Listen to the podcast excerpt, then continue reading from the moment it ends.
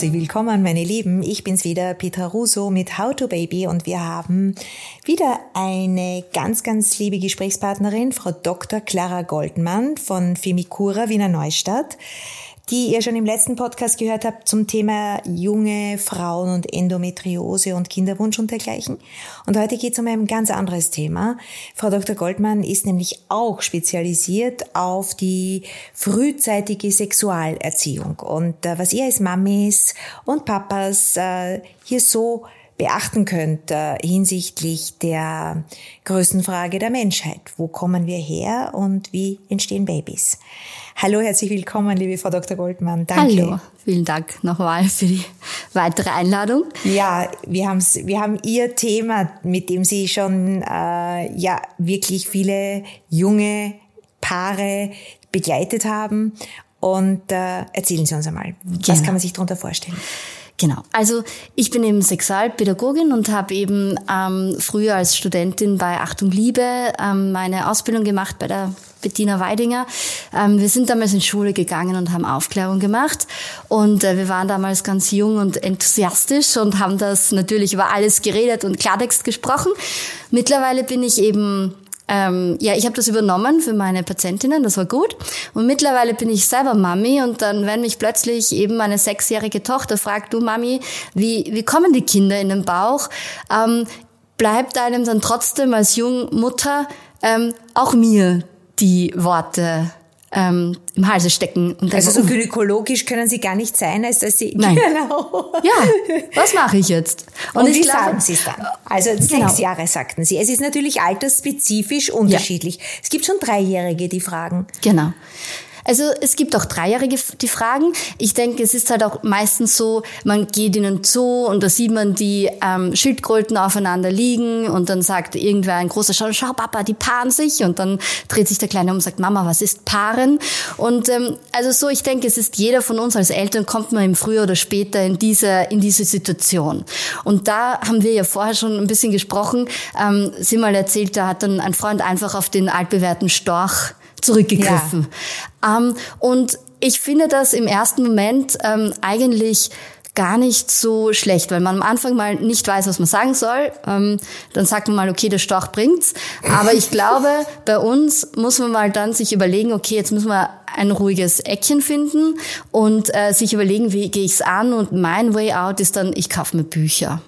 Und dann gibt es eben viele Bücher und vielleicht können wir die dann auf diese ja. Homepage stellen. Ja. Ähm, und dann ist es wirklich, ähm, kann man mit den Kindern das einfach langsam mal durchgehen. Und die Art und Weise, wie, wie ich das angegangen bin, ist zuerst einmal Nummer eins, was ist eben Freundschaft, was ist Liebe und danach kann man von, von dieser Seite aus, kann man dann ein bisschen das Ganze aufzäumen.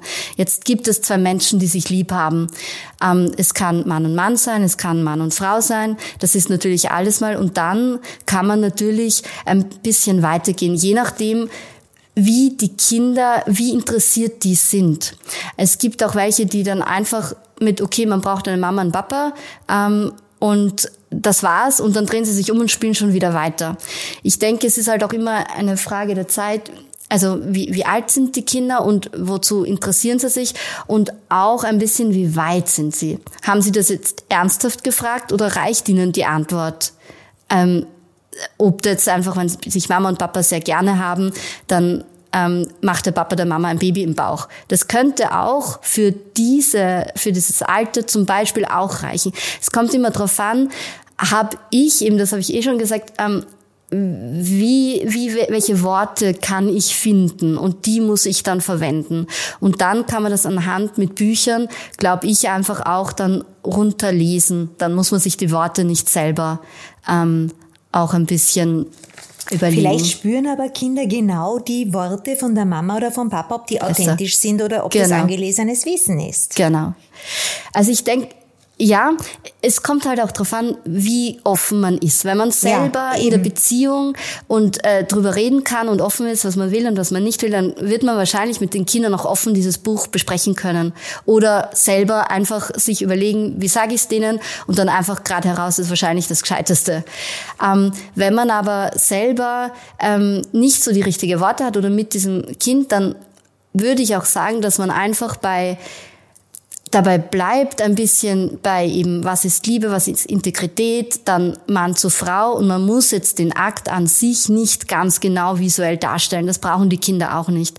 Die müssen wissen, was ist ein Penis, was ist eine Scheide. Man kann das mal durchgehen. Es gibt Mädchen, Bub, es ist verschieden. Und sie artikulieren aber schon die Geschlechtsteile. Ja, ja, ja. auf jeden Fall.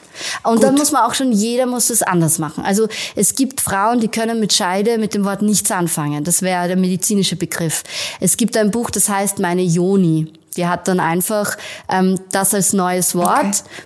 Und ist auch lustig. Also man kann sich ein neues Wort erfinden oder eines, das halt passt. Und das muss sich ja auch mit jeder ähm, in der Familie ist ja dann auch, was ist das, was hat der Papa, ist das ein Penis, dann gibt es so ein Familienwort. Jede Familie hat ja das eigene Wort dafür. Und das kann man ja dann schon auch verwenden. Gut, jetzt muss ich wieder zurück mhm. blättern in meinem Kopf. Äh, wir wissen ja aus der Medizin, dass bereits pränatal äh, Menschen äh, sich am Penis oder an der Vagina berühren und mhm. Sexualität entwickeln. Ja. Gut, das heißt also, die Kinder, die da fragen, können vielleicht sogar schon ein Gefühl assoziieren und gleichsetzen, oder? Ja, also das ist ganz sicher so, dass ähm, dass die, die Burschen sich jetzt entdecken, oder Mädchen auch, dass sie sich entdecken, dass sie wissen, wenn man sich reibt, dass es dann schön, ein schönes Gefühl ist. Und auch die Buben, dass sie dann wissen, wenn sie sich da angreifen oder mit der Feder oder so, meistens im Spiel kommt das ja. unabsichtlich. Und dann merken sie, oh, das war schön und dann machen sie es absichtlich. Ja. Und ähm, ich denke, jede Mutter hat wahrscheinlich auch schon mal gesehen, dass, das, dass der Penis von dem Kind auch manchmal erigiert ist. Ja, schon ja, Babys. Von den Babys her. Ähm, das hat das hat schon was mit, mit, mit Sinnlichkeit, mit Gefühl zu tun. Ich würde aber jetzt postulieren, dass das nichts mit dieser Sexualität zu tun hat, die wir sind. Ich sage jetzt mal so ein bisschen salopp, ich meine, das klingt jetzt wahrscheinlich ganz heftig, aber wenn Erwachsene an Sex denken, dann ist es so ein bisschen was, ich schreibe, ich, ich sage es jetzt wirklich provokant, dann ist eine, eine Geilheit dahinter. Nicht immer, aber es ist so eine, und das haben die Kinder gar nicht. Wenn die an sich selber berühren, an den, also versuchen, dann ist es einfach ein, ein sinnliches Spiel, ein sich, ein sich mögen, ein etwas schön finden, etwas sich Gutes tun. Aber ist es nicht die Ursprungsidee der Sexualität? Hoffentlich. Hoffentlich. Aber ja. da, das wäre Aber schon das. Ist auch kulturell wahrscheinlich genau. unterschiedlich, oder? Es ist, äh, es gibt wahrscheinlich kulturelle Räume, wo das überhaupt nicht so geil gedacht wird, wie in unserem europäischen Kontext, wo mhm. ich äh, Ihnen folge, ja, ja. aber äh, wo es auch anders diskutiert wurde, wo es kulturgeschichtlich ja. ganz anders ist, wo andere Stories, andere, äh, ein anderes Verhalten mitgegeben wurde und wo das vielleicht auch sogar anerzogen wurde, dass man so, so gut wie möglich und so schnell wie möglich geil wirkt, mhm. ja. Und das, das hat, das assoziieren dann ja. Kinder mitunter, auch in der Schule. Jetzt gehe ich aber in die Jetztzeit, 2023, und die Kinder sehen alles, leider. Und die Eltern haben manchmal gar keine Chance, dass dieses sich gegenseitige Aufklären und äh, darüber sprechen etc. schon stattgefunden hat. Mhm. Vielleicht manchmal bevor die Eltern überhaupt ihre eigene Version, ihre sanfte, liebevolle Version loswerden genau. konnten. Ja. Was tut man dann? Genau, also ich denke, dass das ist natürlich das, was uns heute die Bilder überholen ein bisschen die genau. kindliche Sexualität und überholen ein bisschen dort, wo sie eigentlich sind, weil ich meine, man würde sich ja wünschen, dass ähm, die Kinder oder Jugendlichen irgendwann ihresgleichen finden und sich dann ähm, schön mit dem einfach entdecken und die Sexualität langsam wachsen kann. Das sagen ja viele, dass einfach in der Jugend ist man stürmisch und kann sich das entdecken und je älter man wird, desto mehr weiß man dann, was man will. Und wenn man aber alles schon diese Bilder sieht und alles weiß, was möglich sein könnte, dann überholt das ein bisschen, diese Sinnlichkeit. Das heißt, ähm, ich glaube, unseren Eltern ist schon zu sagen, okay, viel, was ihr dort seht, ist ähm, ist wie halt im, im, im Film, ja. Die sind halt, einen Porno dreht man vielleicht nicht in einem durch, die machen vielleicht auch Pause oder nehmen dann Medika äh, Medikamente oder so ein. Und, ähm, und viel ist eben, dass wir den, den Kindern eben als Eltern, glaube ich, dieses schon dieses vorsichtig, dieses Gefühl geben, de, des ähm, sich selber mögen und stärker sein und ähm, dass die diese Bilder aushalten und dann sagen, okay, das ist dort, aber, aber ich bin, also ich muss mich noch, ich weiß noch nicht, was ich brauche. Oder ich muss das jetzt erst lernen, was ich überhaupt will. Und das, das ist jedes Kind anders. Das ist jedes Kind anders ja. und das ist, glaube ich, auch an den Eltern anders. Also Natürlich. an den Eltern zu sagen, okay, du wirst, oder wenn man das merkt, dass die halt da jetzt anfangen, du wirst viel sehen und dann einfach schauen, okay, ähm, was brauchst du? Das ist, das ist halt schon auch alles, ähm, das sind Videos, das ist zusammengeschnitten, das ist vielleicht auch mag die Frau das gar nicht. Das ist vielleicht gar nicht etwas, oder der Mann mag das vielleicht auch nicht. Ähm, das ist gar nicht das, was man wirklich ähm, macht oder was wirklich ist, was du dann willst. Ja? Weil es eben ein Film ist. Weil es ein Film ist. Aber jetzt denke ich wiederum in die Jetztzeit und an die fürchterlichen Gefahren, denen ganz kleine Kinder, Babys mitunter ausgesetzt sind. Wir wissen von der Pädophilie, die ausufernd ist ja. weltweit. Wir wissen über diese digitalisierten Irrsinnsräume, die da eröffnet wurden und werden und dementsprechend sollen die Kinder sehr früh, nämlich schon von dem Kindergarten an, also in dem Moment, wo sie sozialisiert werden, äh, doch zumindest einige Punkte verstehen, worauf sie Acht geben müssen und dass sie sich selbst mit ihrer Körperlichkeit zu verteidigen verstehen. Ja.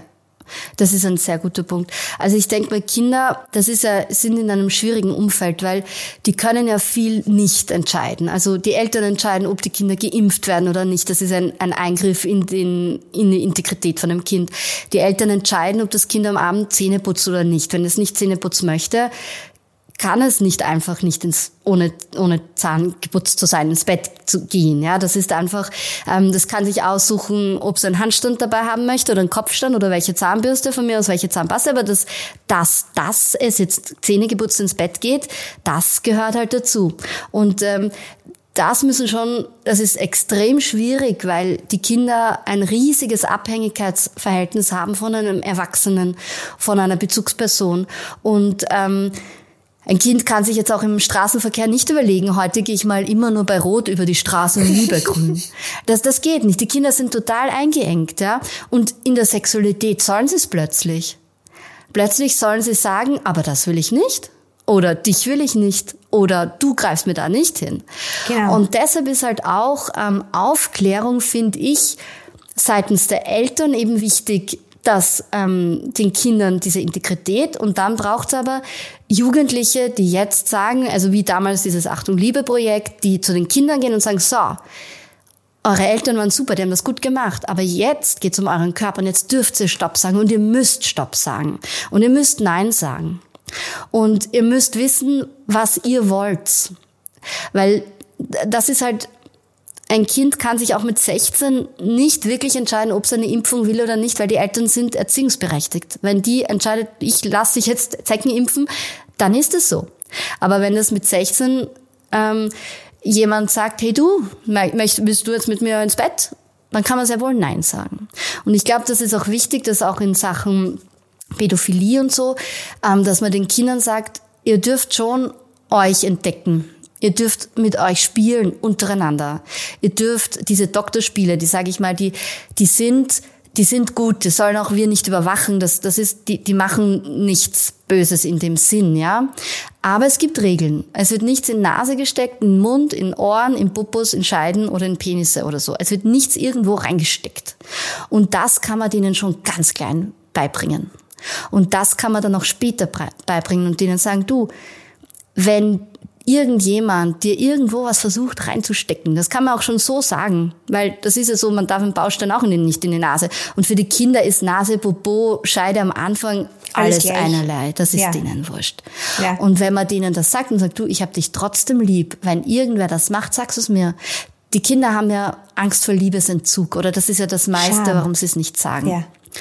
Und ähm, Liebesentzug, glaube ich, und da muss man denen sagen, du, wenn dir das passiert, ich glaub dir, und ich hab dich lieb. Und wenn jemand sagt, er macht es und er sagt, er hat wenn du mir das sagst, dann wird die Liebe weg sein.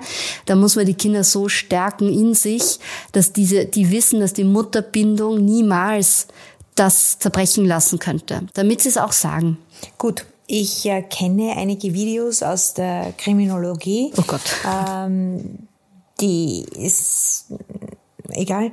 Ähm, da haben wir Videos gesehen, da haben erwachsene Männer aufgepasst auf Kinder, drei, vier Kinder von äh, in der Hausgemeinschaft befindlichen, wo die Mutter Alleinerzieherin war und arbeiten musste und die war froh, dass der vier Stunden auf die Kinder aufgepasst hat. Die waren sehr, sehr klein. Äh, Geschwister und ein anderer Bub und so weiter. Und der hat diese Kinder missbraucht.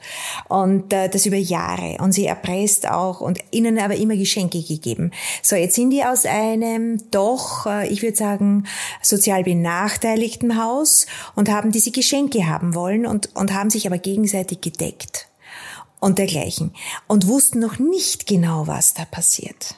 Also da war die Aufklärung, ist natürlich schon einige mhm. Jahre her und Jahrzehnte, aber damals war das eben überhaupt nicht. Und deswegen frage ich heute so bewusst, wir leben im Jahr 2023, wir wissen und diskutieren um genau diesen Umstand und den hat es immer schon gegeben. Jahrzehntelang, jahrhundertelang gibt's Missbräuche, ja, äh, wissen wir in unterschiedlichsten Settings. Aber wie kann man als Jungeltern und die hören uns ja mhm. jetzt gerade zu, hier wirklich Awareness schaffen und diese Diskussion mit den Kindern von ganz klein so harmlos unter Anführungszeichen und schonungsvoll und liebevoll mhm. wie möglich äh, platzieren. Genau. Ja, also ich, ich gehe halt immer gerne den Weg ähm, mit, mit so Aufklärungsbüchern, wo man halt dann wirklich sagen kann, okay, was ist Liebe, was gefällt dir, was nicht und eben auch, dass man halt wirklich sagt, man darf nur in der, in der äh, Peer Group, also nur im Altersgerecht ähm, sich entdecken und dass jemand Erwachsener niemals ähm, auf, keine Ahnung, auf den Penis hingreifen darf. Solche Sachen kann man ja dann sagen, dass man dem da einfach ein bisschen festigt oder sagt, okay, wir reden über alles und was ist deine Integrität? Also ich, ich glaube können schon, aber gewisse Eltern nicht, Dr. Ja, das ist schwierig. Ja, ich weiß, das ist sicher nicht einfach. Aber ich glaube, die Offenheit. Sich ja, durch natürlich. diese Generationen. Und deswegen diese sensible Frage, ja. wissen Sie?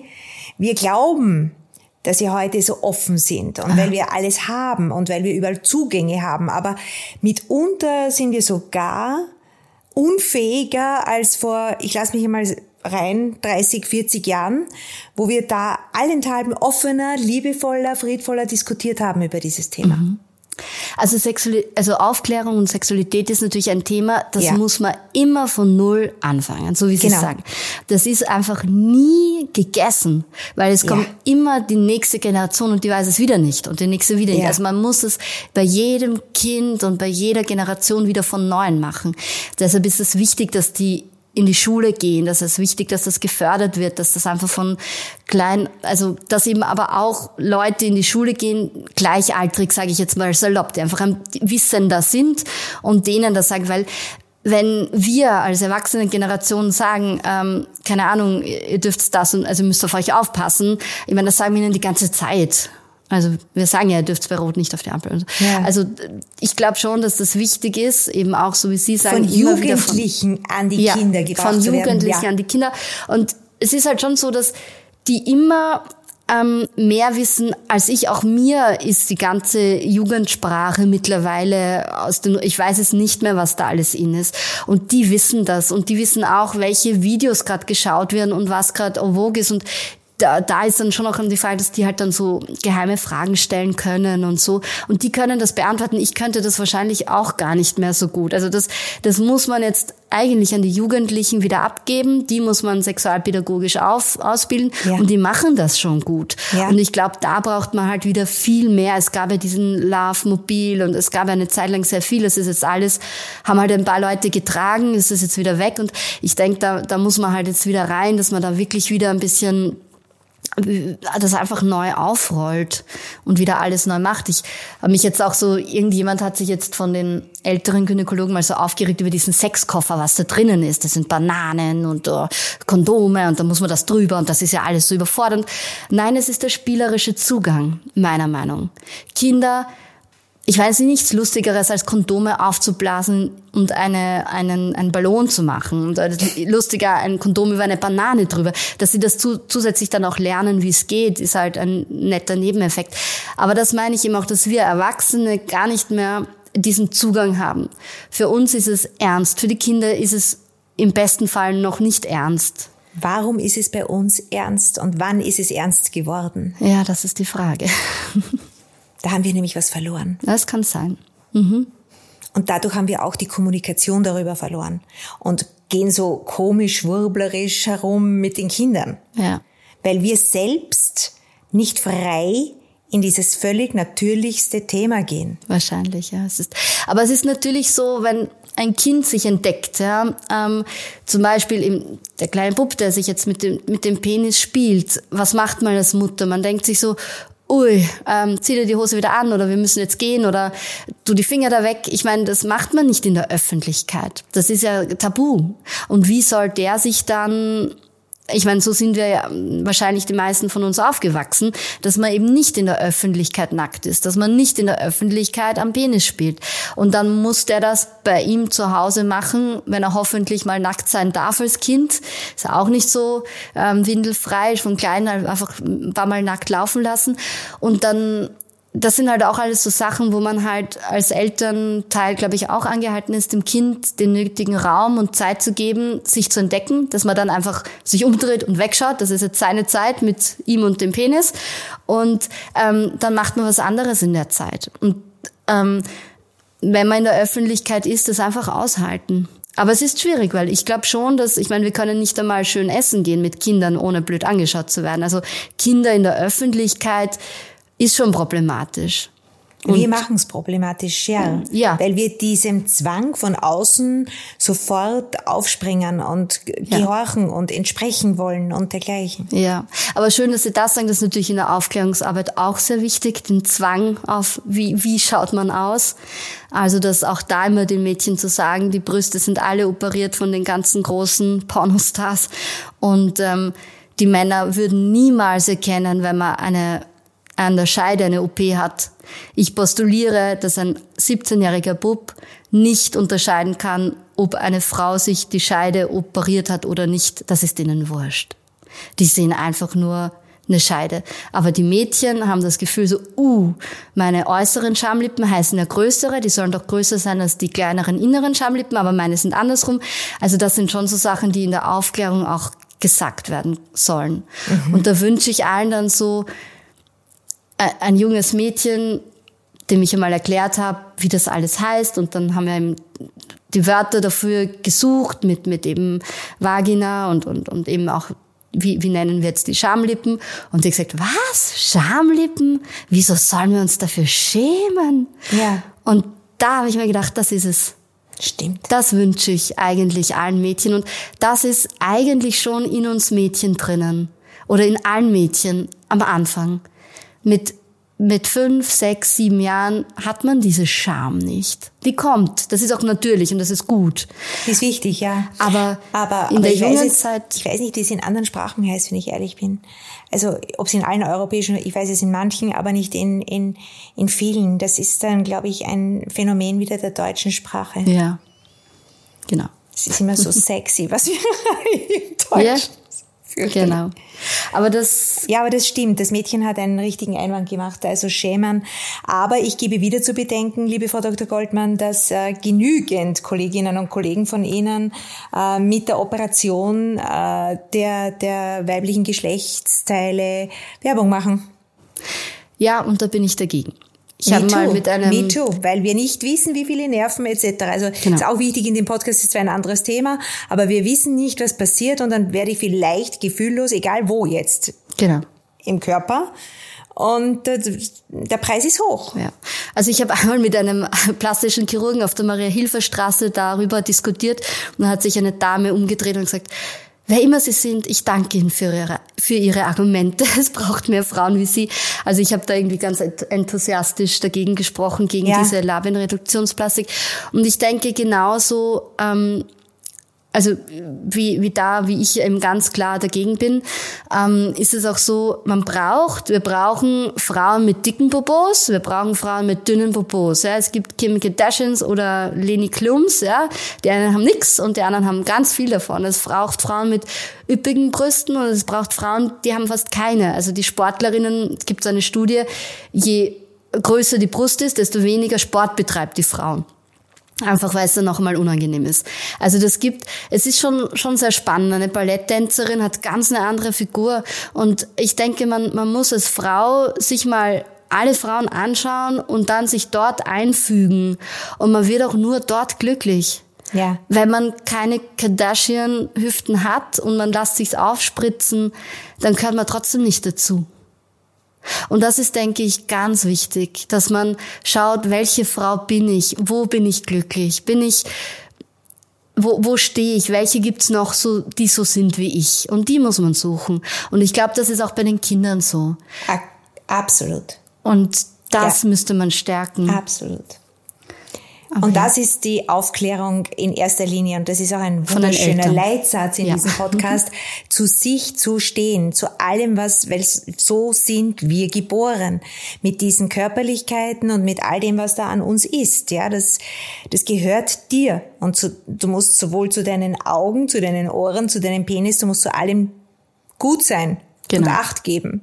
Ja, und dazu gehört, dass du alleine entscheidest. Ich glaube, das sind die Appelle, die wir, die wir den Eltern mitgeben dürfen, egal in welcher Sprache und in welchem Setting. Äh, wichtig ist, dass man sagt, okay, das ist, das ist dein tiefes Selbst. Mhm. Ja, das ist das Gefäß, in dem alles von dir da wohnt und du darfst aufpassen auf Innen und Außen. Genau, sehr schön. Mhm. Ja. Dann sage ich danke, liebe Frau Dr. Goldmann und euch danke fürs Zuhören und äh, bitte schreibt uns, wenn ihr Erfahrungen habt, Fragen oder ja, Impulse für diesen Dialog zum Thema sexuelle Aufklärung bei den ganz Kleinen. Und äh, ja, ich sag dann auf How to Baby Podcast auf Instagram gerne wann wir wo in den Dialog treten können, beziehungsweise unter howtobaby.info auf unserer Homepage www.argef.at. Und äh, ja, freue mich, wenn ihr wieder einschaltet und unseren Podcast weiter verbreitet und äh, genießt. Alles Liebe und entspannte Diskussionen und Abende mit euren Kleinsten, wenn es ums, ums schönste Thema unseres Lebens geht. Alles Liebe. Ciao, ciao. Baba.